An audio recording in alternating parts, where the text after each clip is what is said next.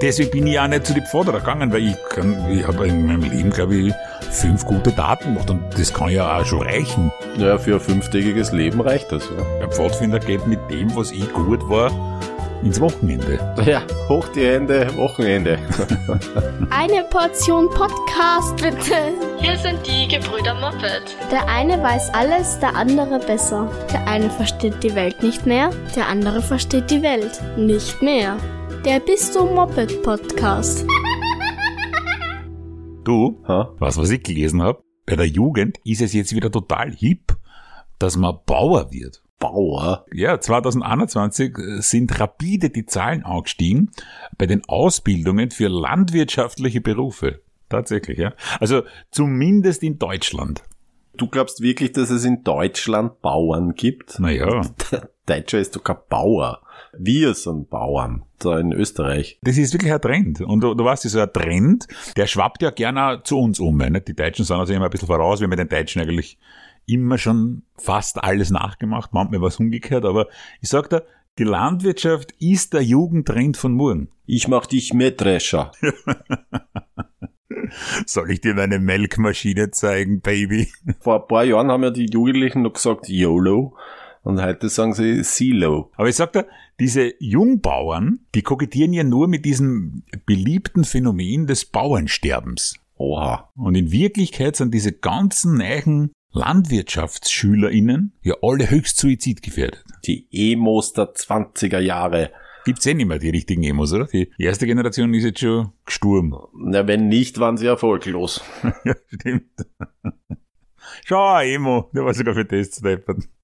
Ja, die waren immer so ganz, ganz traurig, die Emos. Ja, die sind in der Früh aufgestanden, haben sie zuerst einmal geschminkt und dann haben sie den ganzen Tag gewarnt. Dann haben sie quasi die Schminke wieder runtergewandt. Ja, Schatz, ich muss mich noch abweinen. Aber eben da hast du es ja, ne? die, die Geschichte wiederholt sich. Wenn jetzt lauter Emos Bauern wären, dann haben wir, jetzt schnell die an, was ich mir parallel die letzten Sekunden überlegt habe, aber das hat Hand und Fuß. Ja? Dann haben wir in Österreich wieder einen Weinskandal. Ah. Ja? Was? Ja, Eben. der ist ja, na doppelbödig ist er nicht, aber er, er ist. Ah, Dopplerbödig. Ja. Na, und gleich der nächste. Der nächste Jahr schon da. Ja, früher war es anders. Da wollten ja die Jugendlichen nix anderes als in die Stadt und heute wollen sie halt in den Jungbauernkalender. Oder ins Fernsehen. Sie wollen alle zu Bauer sucht Frau.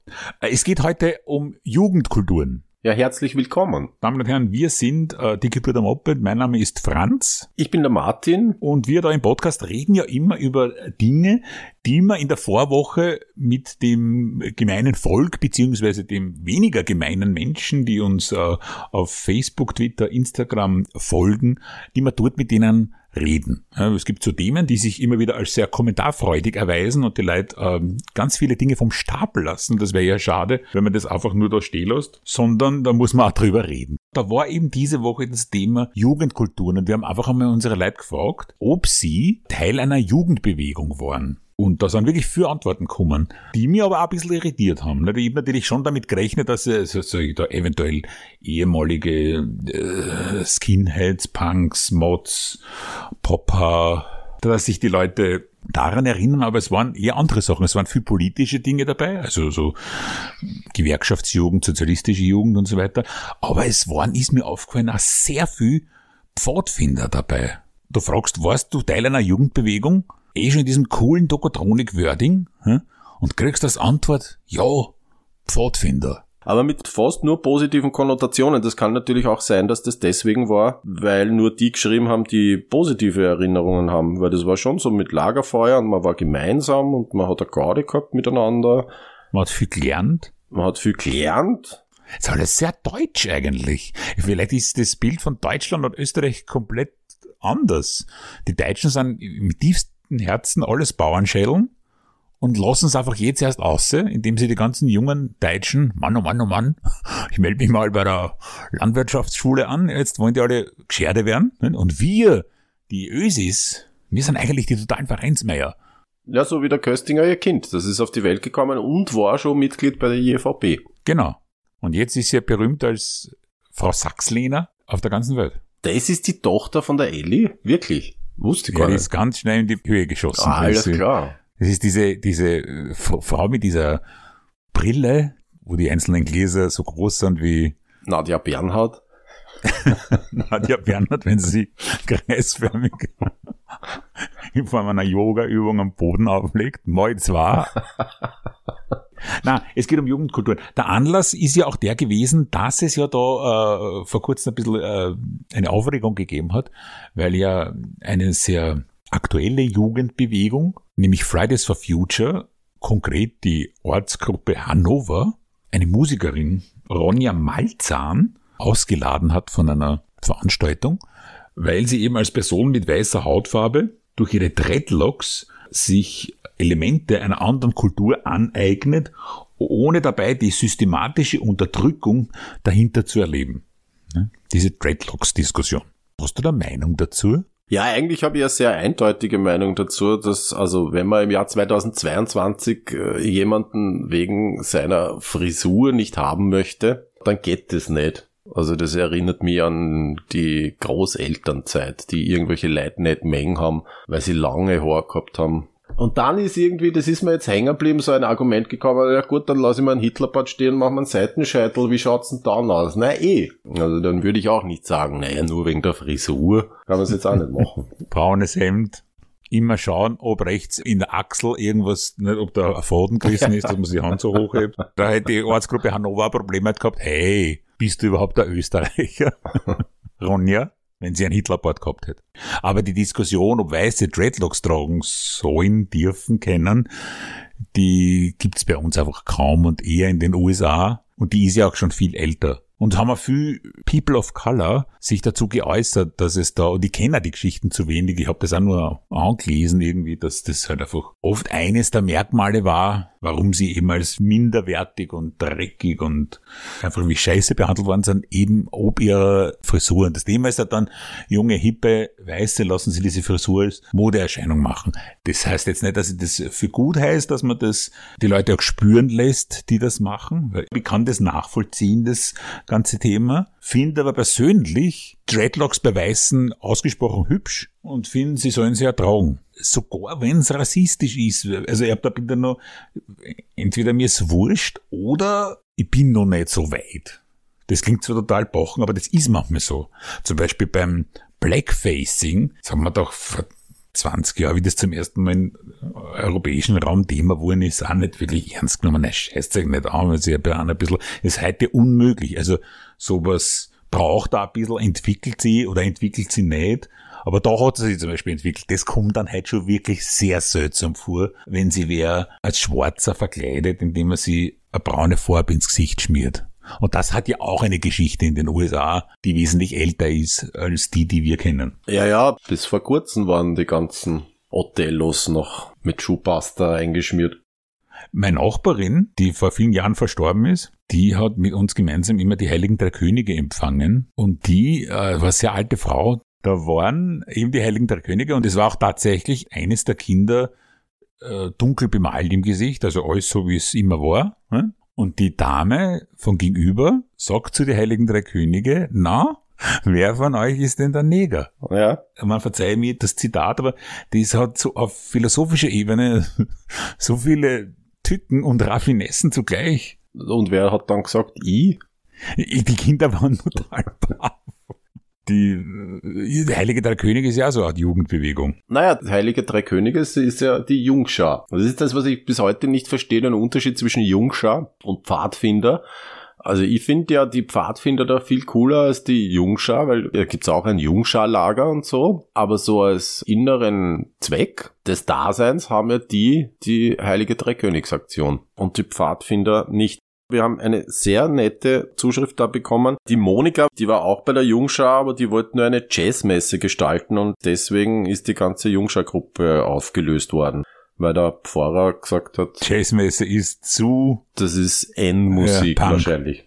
Ob es Jazzmessen als Wort noch gibt, weil es war ja schon seinerzeit in unserer Kindheit bei Jazzmessen Gottlob wenig Jazz. Ja, ja, das hat man alles, alle jegliche Art von liturgischen Gesang oder Musiziere genannt, das jünger als 600 Jahre war halt. Ja. Das hat dann Kassen Jazzmesse. Wenn's Walter von der Vogelweide oder so gespielt haben, war das schon zu modern, ne?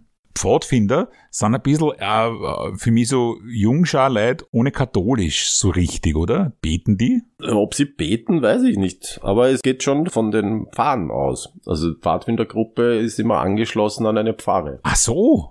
Mir waren die Pfarrer ja immer suspekt, weil mich nichts interessiert hat persönlich, was die gemacht haben. Und auch das ein bisschen uniformierte. Und dann habe ich einfach später aus diesem interessiert mich nicht ein bisschen Ideologie gemacht und habe mir gedacht, die sind komisch. Muss aber feststellen, dass äh, ich viel Leute kenne, Erwachsene, die teilweise auch jetzt noch und äh, in der Vergangenheit als Pfarrer aktiv waren und dass mir die alle sehr sympathisch sind. Was der, da ändert sich irgendwie das Bild immer, da, man denkt sich, aha, du warst bei den Vorderer, du warst bei den Vorderer, ja gut, ja, bist du, also, und dann ändert sich das Gesamtbild ein bisschen. Ja, ja, mir geht's genauso mit Steiner Schülerinnen. Die gingen mal insofern nur ein bisschen am, am Nerv, weil sie mein Weltbild zerstören.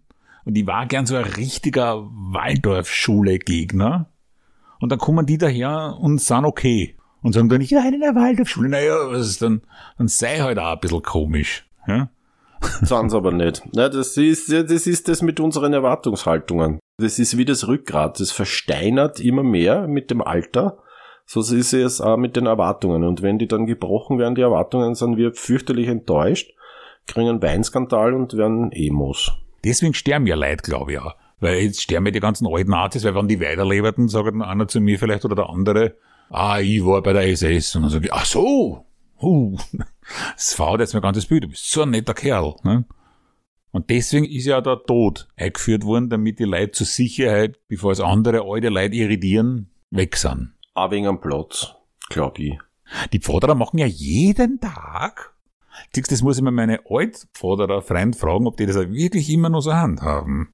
Die müssen ja jeden Tag eine gute Tat machen, gell? Also ich glaube, das ist einer von ihren Grundsätzen, ja. Das ist sicher nicht so leicht, weil man oft bietet sie ja gar nichts an. Wenn du hängst den ganzen Tag umeinander, wälzt die im Bett, machst nichts, lass den Fernseher rinnen und dann am Abend fällt der Ei, um Gottes Willen, gingen die dann extra aus und schupfen alte Frauen auf die Straße und sind sie wieder zurück, oder? Naja, oder man bestellt sich einfach eine Pizza und kann sagen, man hat die Wirtschaft wieder ein bisschen angekurbelt. Und die ist lieb zu den Pizzaboten zum Beispiel. Man kann ihm Trinkgeld geben. Na, lieb sei es wenig. Es muss eine richtig gute Tat sein. Und ihm ein Ohr schenken äh, bezüglich seiner schlechten Arbeitsbedingungen. Ja, aber das ist so barmherzig. Eine gute Tat ist so richtig, wo du sagst, puh, das kann ich wem erzählen. Also die Pfadfinder legen sich da die Latte recht hoch. Deswegen bin ich auch nicht zu den Pforderer gegangen, weil ich kann, ich habe in meinem Leben, glaube ich, fünf gute Daten gemacht und das kann ja auch schon reichen. Ja, für ein fünftägiges Leben reicht das, ja. Ein Pfadfinder geht mit dem, was ich gut war,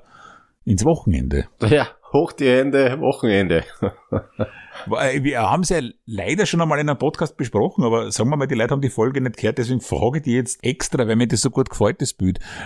Gell, Martin, du warst ja bei einer Jugendkultur. Du warst Ich? Ja, du warst Mod.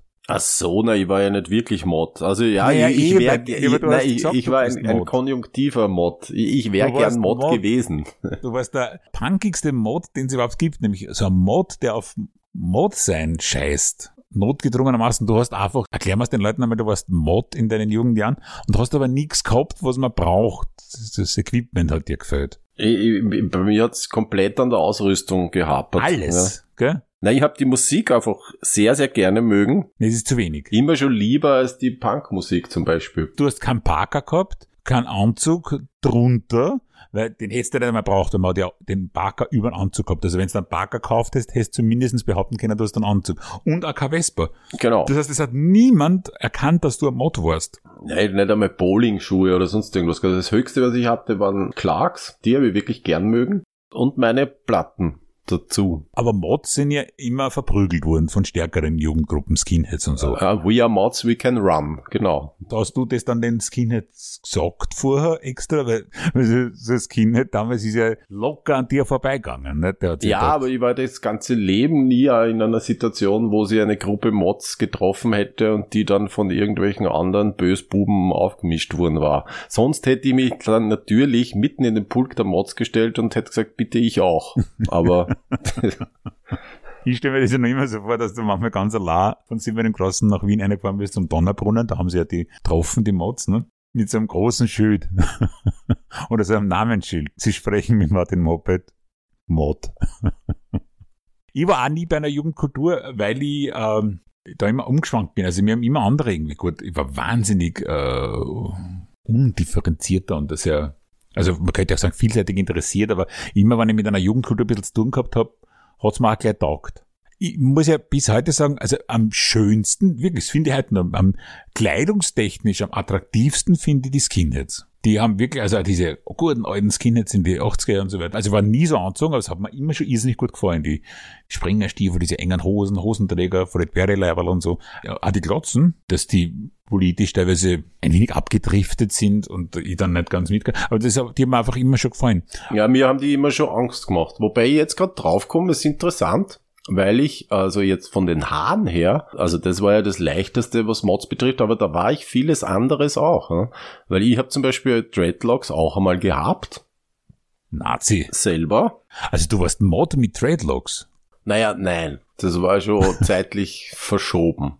Und wie ich dann keine Dreadlocks mehr gehabt habe, habe ich Glotzen tragen. Und das aber durchaus mit Haltung, einer sehr seltsamen Haltung, das muss man schon sagen weil das damals sehr, sehr modern war, so Anfang der 90er bis Mitte, Ende der 90er, dass rechtsdenkende Menschen eben Glatze tragen. Dass ich mir gedacht habe, na, aber das mag ich nicht, dass die das allein nicht besetzen, das mache ich auch. Obwohl ist dir schon bewusst warst der Unterdrückung, die Naziskins erleben. Das war kulturelle Aneignung. Bei Fridays for Future, Kaiser Ebersdorf, hättest du keine Chance gehabt.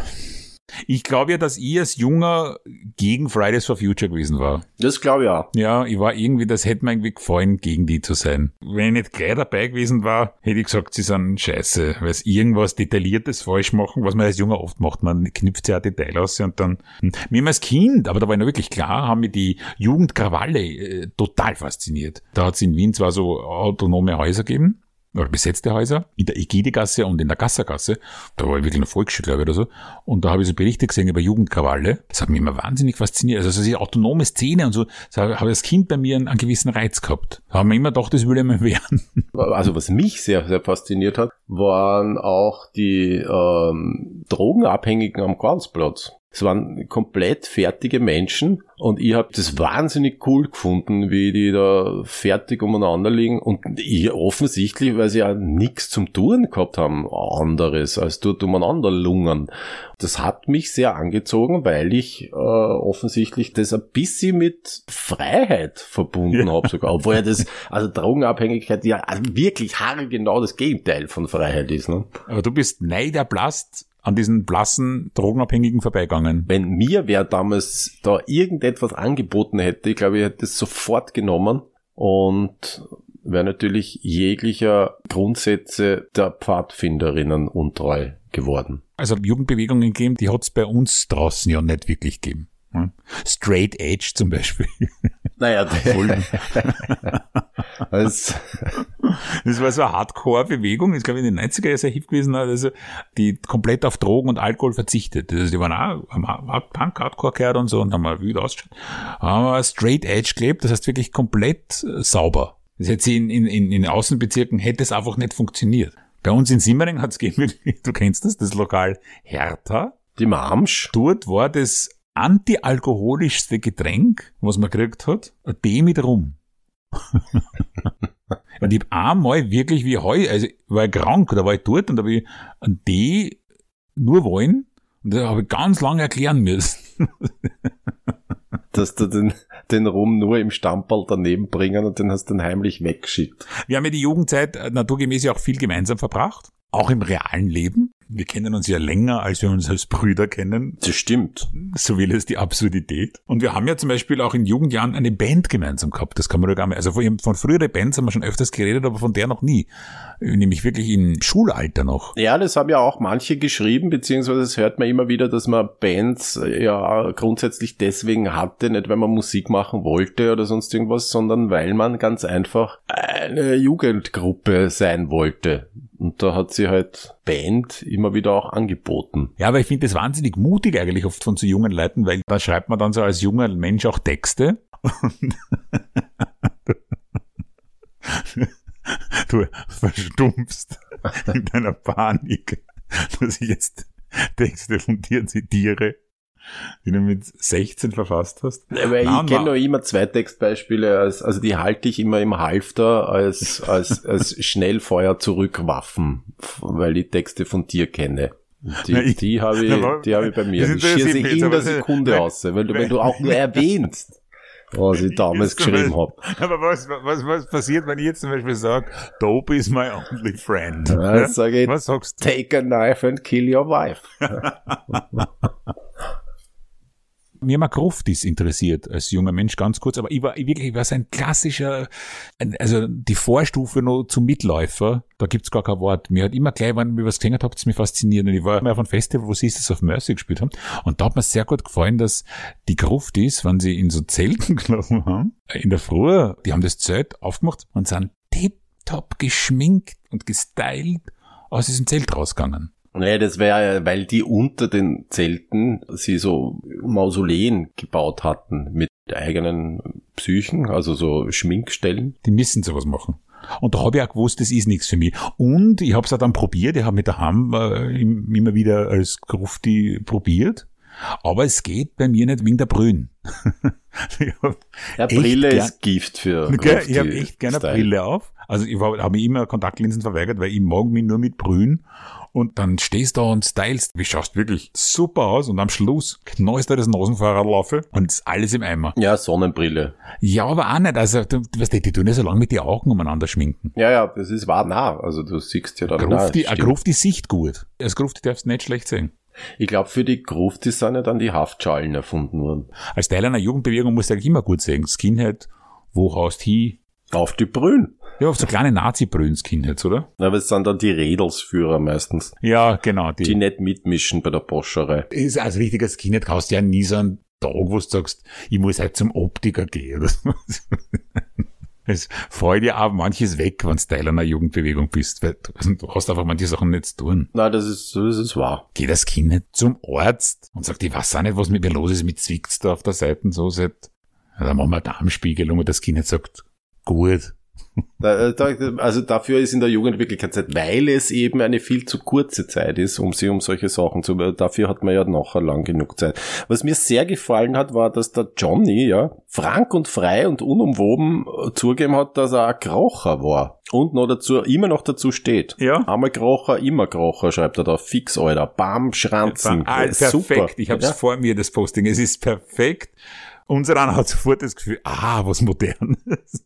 ja, was Junges auch mal. ist auch schon wieder 20 Jahre her. Und glaube ich, hat es nur in Österreich gegeben. Das wäre was Österreichisches. Das glaube ich, ja, es hat der Richard Lugner letztendlich äh, sich kulturell angeeignet. Ja? Ja, und die Diana hat mir auch sehr gut gefallen. Und zwar, Ja. die war eine mit Band halt, Mhm. mit einem grandiosen Namen, wo ich mich gewundert habe, wa- warum ist das nicht schon viel früher ganz vielen anderen auch eingefallen? Wahrscheinlich eh auch, aber bekannt geworden ist eine Band niemals und nämlich unter diesem Namen, Tata, die bösen Mösen.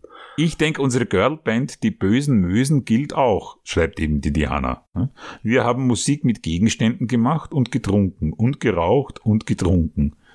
Das war mir sofort sehr vertraut. Ich habe dann den großen Fehler gemacht. Ich wollte unbedingt schauen, ob es im Netz irgendwas gibt von die bösen Mösen und habe die bösen Mösen gegoogelt.